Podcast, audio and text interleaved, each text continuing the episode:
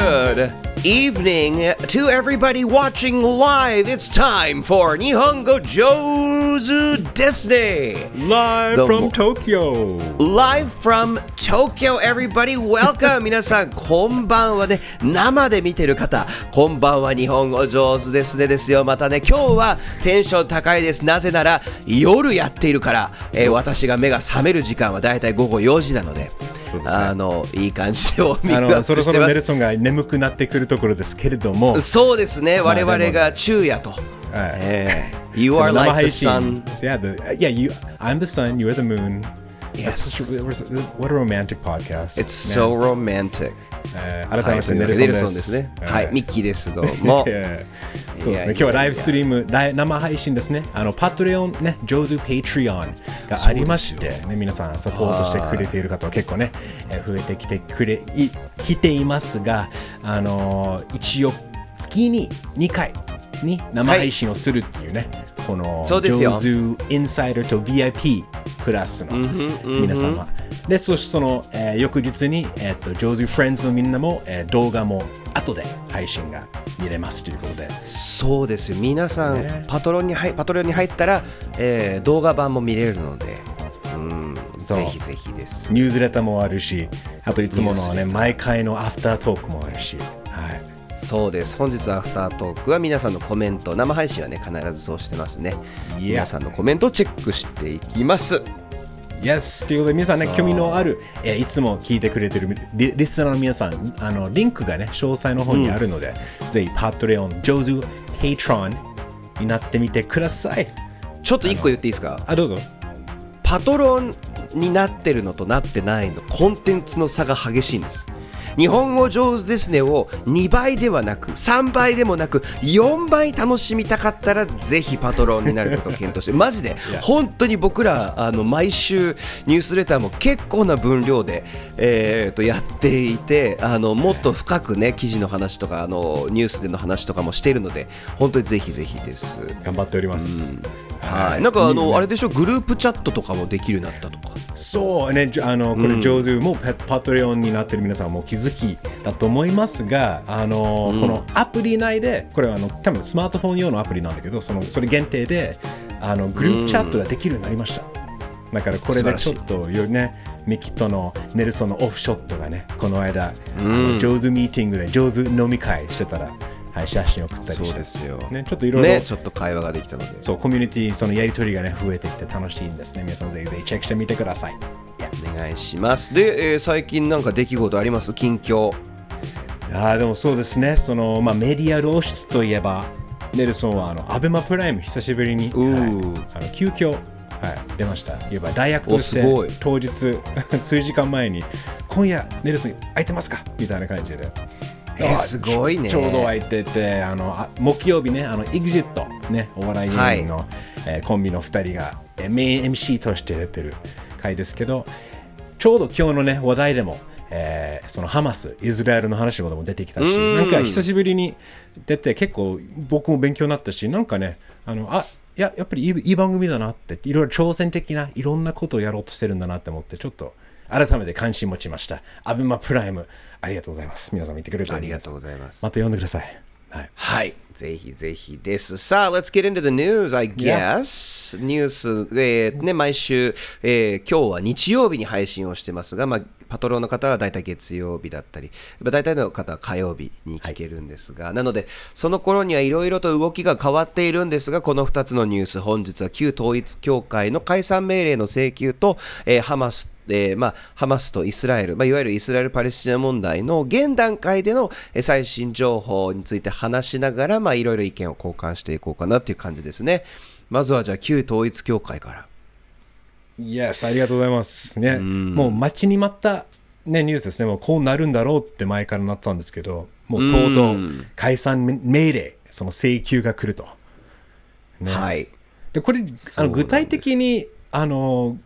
その旧統一教会はもう解散って聞くとあじゃあはい終了バイバイみんなはい離れて、うんうん帰ってみたいな感じだけど別にあの団体としては別に残るし旧まあいわば教会としてその。教団としてはまだ活動はできるよね。うん。そうですそうですだからあのなんでしょう税制上のそう優遇がなくなるっていうだけでその宗教法人としてで宗教団体としての活動は、まあ、続けていいですよってまあ、信教の自由っていうその憲法のあので定められている部分を守るっていう意味でもこういうふうになっていると。でこのあのえっ、ー、とあれが出てくるまで解散命令が出てくるまでに、まあ実えーとですね、なんと1年、えー、調査をして結果こういうふうになったと。うん。っていうことね、まあ、はい、まあ、こうなる、まあ、前からこうなるべく、ね、多分あの海外から見てる人たちとかね、アメリカ、あのこの話をおばあちゃん、アメリカ帰った時におばあちゃんに話したら、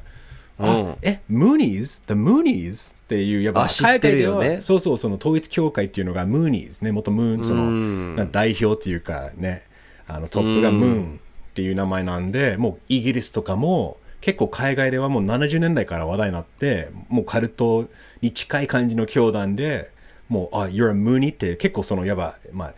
なんでレッテルっていうかカテゴリーじゃないんだけど結構割とあの悪い言葉だったんだよね。えー、oh my gosh、うん、そうだね。It's like Scientology とかね。今はね本当にそういう、うん、えちょっとやばいやつじゃんっていうのは前からあっておばあちゃんに話したら懐かしいぐらいの感じだったんだよ。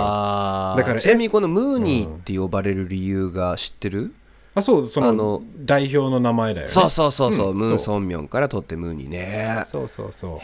おばあちゃんも知ってたと。もうだからいわばあのしかも懐かしい感じ。多分俺ら世代は知らなくて飛んだんだよね。でも日本だけはやっぱりずっと残ってて根強く。だからなんか改めて考えるとすごいこのよく活動できてたんだなってこのでしかもあれ政治家。まあね本当にまた後で語るけど山上まあ安倍首相の前首相の暗殺、はい事件もねやっぱり大きく絡んでるわけだからこの政治との関わりって根深いよね。根深いです。いや本当にものすごい。だって結局そのあ亡くなったあの安倍元首相のもうね家族というかそのおじいちゃんとかとの代からもずっと続いて関係が続いていたと、えー、いうことがあったのでまあ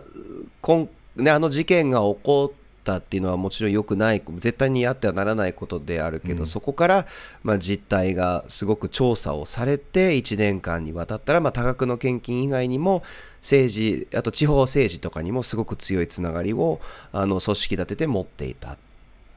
ていうことで、えー、まあ政治活動を本来は僕らはしてほしくないっていう政治活動の制限とかをしてほしかったんだけれども、まあ、結果的に税制の税制上の優遇がなくなるというだけだという感じ。だよね。だから、うん、中途半端って言っていいよね。ね、ちなみに旧統一教会自身も、えー、と16日月曜日の午後に会見を開くという、まあ、この解散命令に対して反対をするっていう、そうそうそう、うん、表明をだってこれはやっぱり、う。ん、今日曜日であの収録してるからどうなってるか分かんないんだけどおそらく聞いてる皆さんはもう、えっと、話はしてると思うんだけどね、うん、そうね。だからまあ一応その信教の自由に反するというその違憲であるっていうことを憲法違反であるっていうことをまあ主張する声明を出すのではないかっていうふうに言われているんですけどどうどう思う？この解散命令イコール信教の自由を奪ってってるのかなっていう。いやだから結局この一番その中身で言うとその税制その優遇やっぱりこの、あのいわばその多分おそらくこの政治へのねね寄付金がそういうやっぱり後で税で、まあ、減税とか脱税か分かんないけど言い方はいろいろあると思うんだけど結局そういう話じゃん。だからそれに対してここまで言うってことは本当に本当にね宗教やっぱその神様のなんか教えのもとで本当にやってんだったら、この腹黒いところで揉めてるのが本当になんか見た目はもう見にくいぞってなんかすげえ思っちゃうんだよね。だから、うん、まあ俺も詳しくないから俺全然、まあ、ミッキーの方が多分いろいろ宗教的な知識はあると思うんだけどミッキーから見てどう？あの俺なんかだったら自分のね教会がこういうふうなことになってたらそもそも宗教団体としての活動が続けられる時点であまり俺は何とも思わないかなっていうふうに思う。うん、あのそう。でそもそもが憲法20条だったっけね。えっ、と要は政教分離っていう。政治とその教会何かの宗教っていうのがあの一緒くたになってはいけないっていうのを俺はどちらかというとその思想として信じてることだから、そこを目指して動きますとかって俺が京都だったら言うのになっていうのは思うかなう。うんんいや、っって感じなのよねあのミキが言う通り、このやっぱりアメリカは特にそうじゃん。割と初期の頃から separation of church and state。もともとアメリカができた理由が、まあ、イギリスとかいろんな国でその自由に信じたいものを信じれない。っていうのがあってそこで逃げて、その先がアメリカだから本当にもう宗教の自由だけどそれが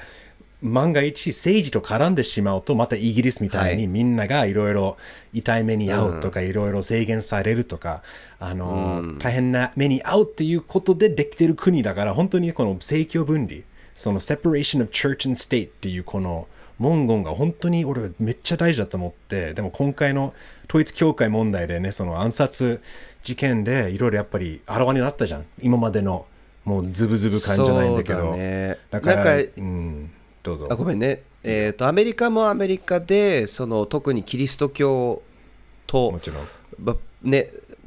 とせ例えばその選挙にうまくいくにはプロテスタント系でなければいけないとか今までカトリック系の大統領って確か2人ぐらいしかいなくてそのうちの1人が暗殺されたケネディっていうそこと宗教は関係ないんですが、そういうことがある中だけどやっぱり公的なものは政教分離をしようっていう動き、だからだからこそ必ず反発があるっていう性教育例えば。うん。えー公立学校の性教育はどうするのかっていうのはやっぱりその生活している人たちの中の政治だからその宗自分たちの宗教観を、えー守りたいとか、いやむしろこっちの私たちの言ってることをなんで聞き入れてくれないのとか、あのっていうのはあるのでただ日本はどっちかっていうと無宗教的な文化の中でこういう大きいことが起こってるからとっても不思議だったんだよねあらわになった時に。だけどほん日本ってなんか無宗教って言いながらもみんなまあ神道だったり一応そのねあの仏壇とかあったりしてっていうのがでも本当に俺も思うんだよね。無無宗教っていう名のもう文化の中に宗教がもう入ってるだけであってっていう、だからその強いしんなんか信じる力なんか気持ちがそこまであるかっていうとないかもしれないんだけどでも当たり前のような存在にあるんだよね。だからそれでいいじゃん、押し付けじゃなくてそれそのその辺にあっていいもので。でも今ちょうど次の話題に持っていけると思うんだよねこのやっぱり宗教でさ、ねやっぱりあんまりにも過激的になるともろこのイスラエル攻撃をねかかけたハマスねパレスチナ。もうなんていうかそのし過激的グループだよね。ハマスは一応宗宗教的宗派？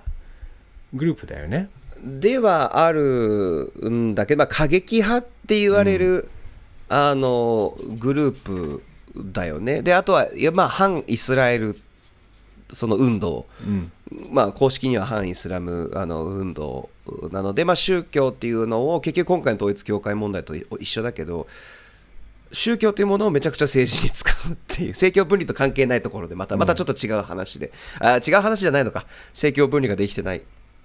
とは思うんですけれども、そうじゃあそっちに移動するか。結構今日盛りだくさんだよね。だからまあ、統一教会、とりあえずね、まあ、ミッキーとの、まあ、まとめに入ると、普通に、まあ、あの、これがいい方向にね、向かっていったらいいと思うんだよね。まあ、一つのステップとしては間違ってはいないと思うから、ん。まあ、遅かれをね、早かれ、とりあえず動き出したっていうのはいいのでは？あとはもう政治を動かす若者の層がどんどん投票行って、やっぱり本当にちゃんと、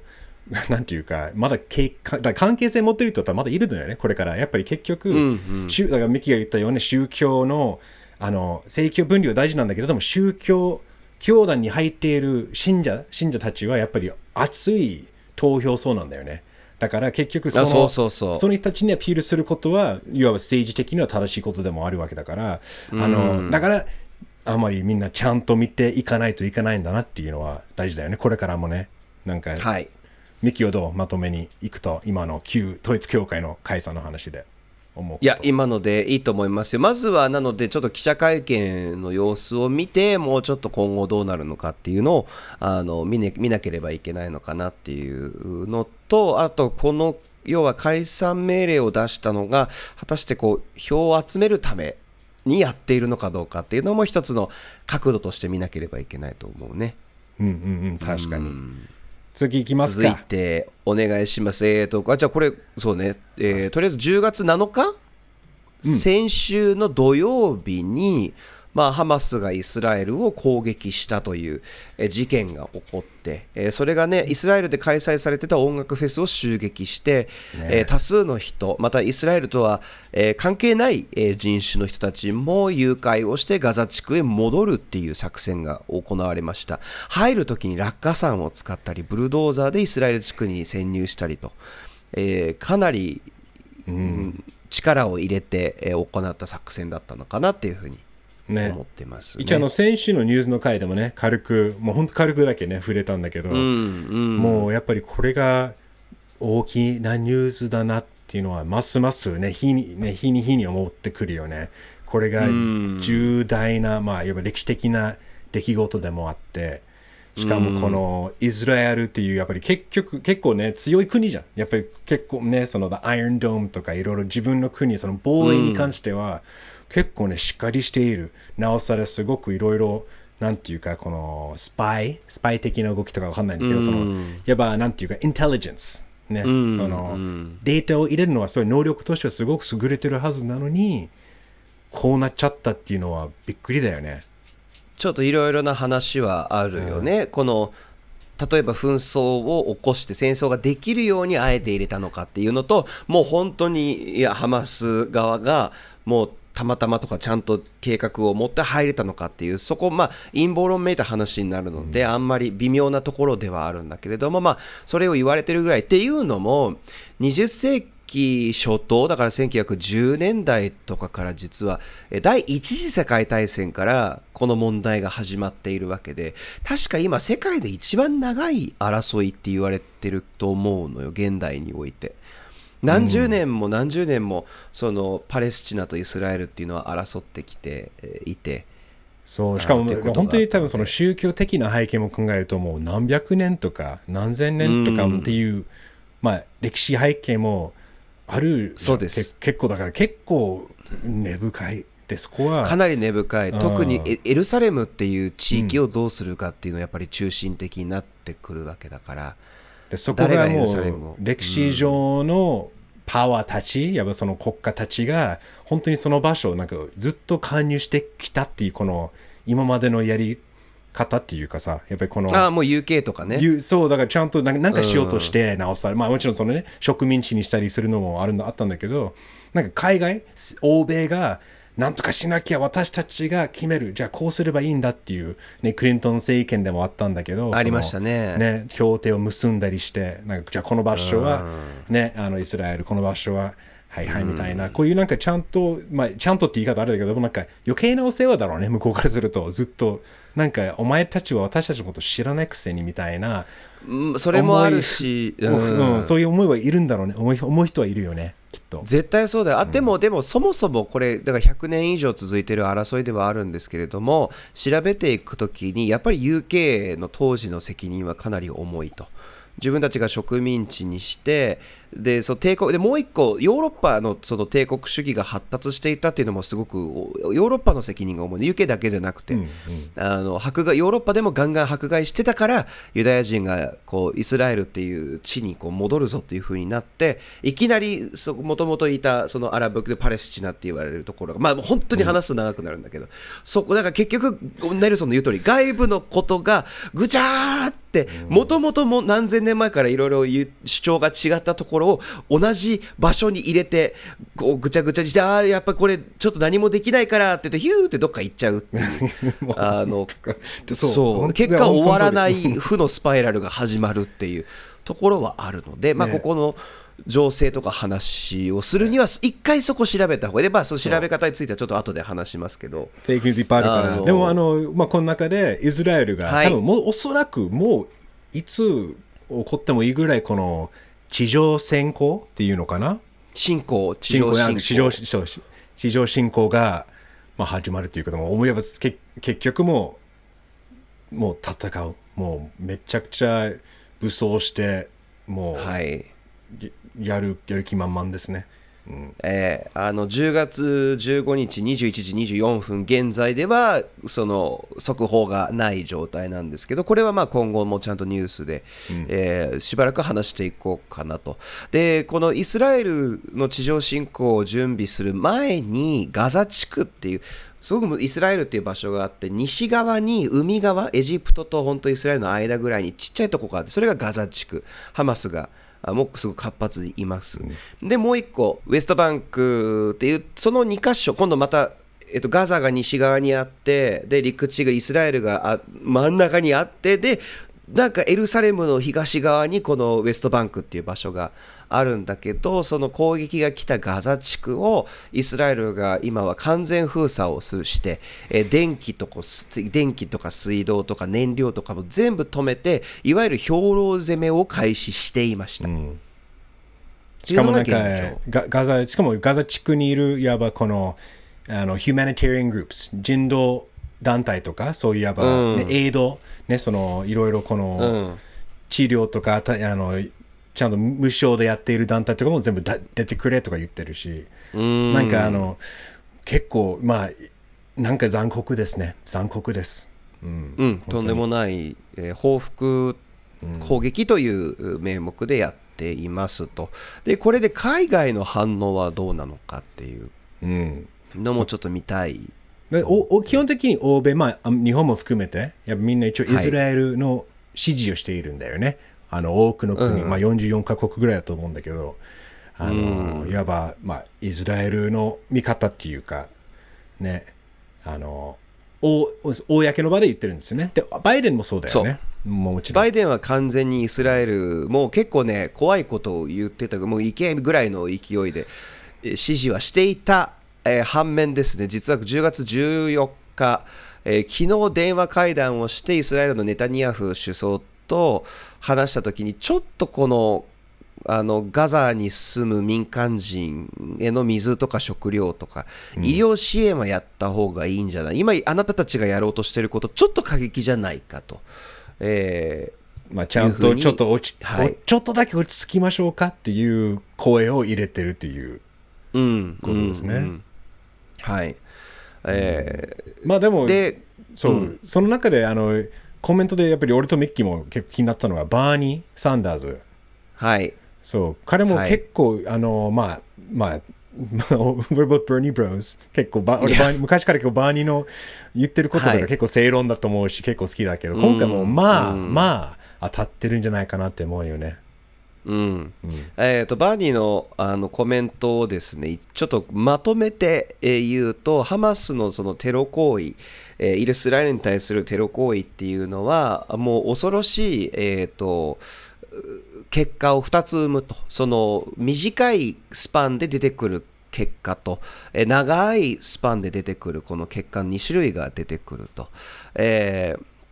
まず短いスパンで言うと、このハマスの攻撃によって、あのイスラエル人もパレスチナ人の中でも、あの要は何も悪いことをしていない、無実の人たちが何千人もこの攻撃のせいで殺されて、えしまう、というか殺されています。現在、現段階でどちらの国も1300人ずつぐらい殺されています。あの大変なことなんで、これはどんどん上がっていくと。で、あの、まあ、音楽フェスで、その、若いイスラエル人だったり、いろんな国の人々をこう銃で殺すっていうイメージっていうのはやっぱ世界的になかなか忘れられないことになるよと。で、長いスパンで、えー見ると、今度は今まで何十年もかけて頑張って、えーと、平和協定をなんとか結ぼうとしているっていう、えーことをさらに延期してしまう。ということは、パレスチナ人の人たちが受けてきた迫害も、えー、と結局そこに対する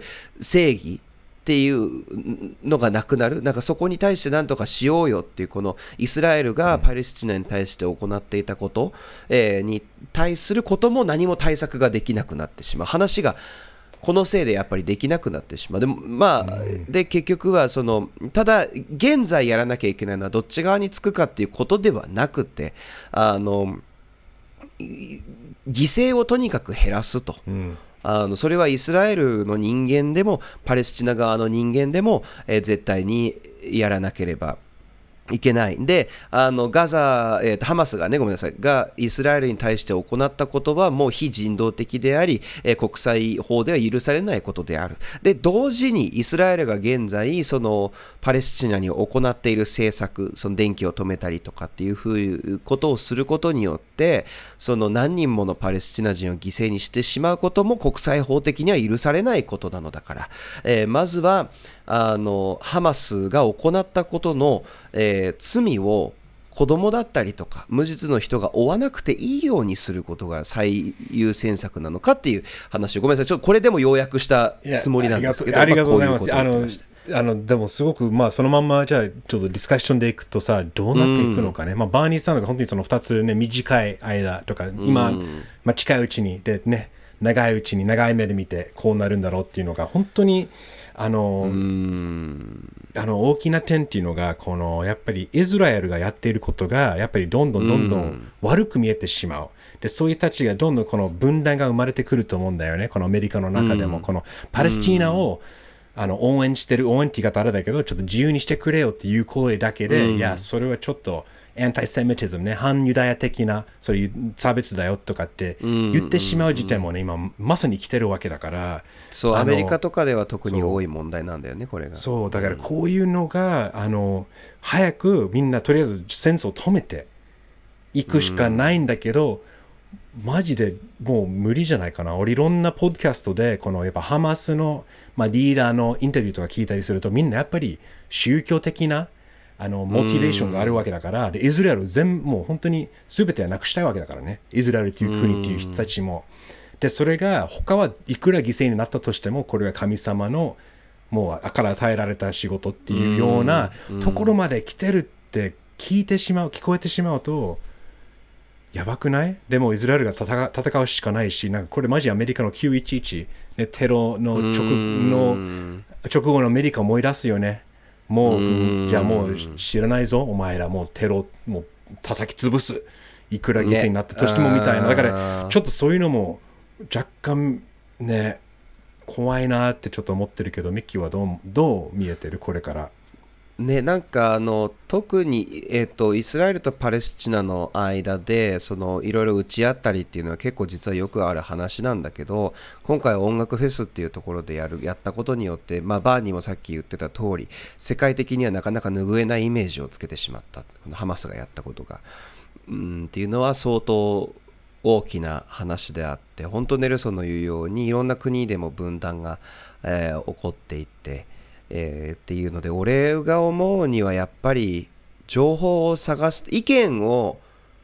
述べる前に調べなきゃねってすごく思った。だから今日この話をするためにも結構一応調べたつもりででも今後もね、大きな問題になるから改めてやっぱり調べなきゃなって思ってあの、うん、でも本当にちょっとそこにあの付け加えると本当に911アメリカの2001年の 9, 9月11日のテロに今のソーシャルメディア、SNS があったらやばくない？でだからい本当にや暴力はすごくいっぱいあったともっと。いろんな事件でしょ。だそれでもねその当時は、まあ、インターネットもあったし一応多少は陰謀論者もあった、結構ね広まったものいっぱいあったけどうん。今のソーシャルメディアのす社会があのあの時にあったらもうちょっと鳥肌立つぐらいちょっとやばってなんか想像できるからだからこそこのイスラエルがまさにそういうところに来てるから情報戦だよねミッキーが言うような。ね、その X がね、今、ツイ旧ツイッターがすごく EU からめっちゃ 怒られてるわけだから、このフェイクニュース、ね。なプロパガンダとかいろいろ流れてるし、なんか本当にミキが言う通り、調べて、でも調べるところもちゃんと調べなきゃいけないし、大変だよね。うん、まあでもやっぱり歴史的に何が起こったか。長い分ある意味いいのは歴史的な文献があるからじゃあ今までのこれのきっかけって何だったんだろうっていう、特にその20世紀初頭第一次大戦、えー後あたりの話とかを見ていって、えーそこの展開をちゃんと見てなぜじゃあもちろんハマスがやったことは最悪ですよ。絶対に許されないことですよ。なぜやったんだろうっていうのを見ていって、うん、じゃあ今までイスラエルもたくさんのことをしていったって。だからこの不幸の連鎖がこのせいで続いてしまう。じゃあその不幸の連鎖を生んだものは何だろうっていうのを見るのと、あと一番怖いのは SNS 系のインフルエンサーが出すニュースだったりとかが結構露骨にあの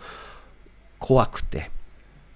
自分たちが普段見てて好きだったっていう人でもなんでこういうふうに言ってんだろう？なんで一方的にこっちの意見を言ってるんだろう？今日本で見てて一番怖いのはその中立っていう立場を取っている人間たちはなんかインテリジェンスぶってるバカだとかって言って明らかに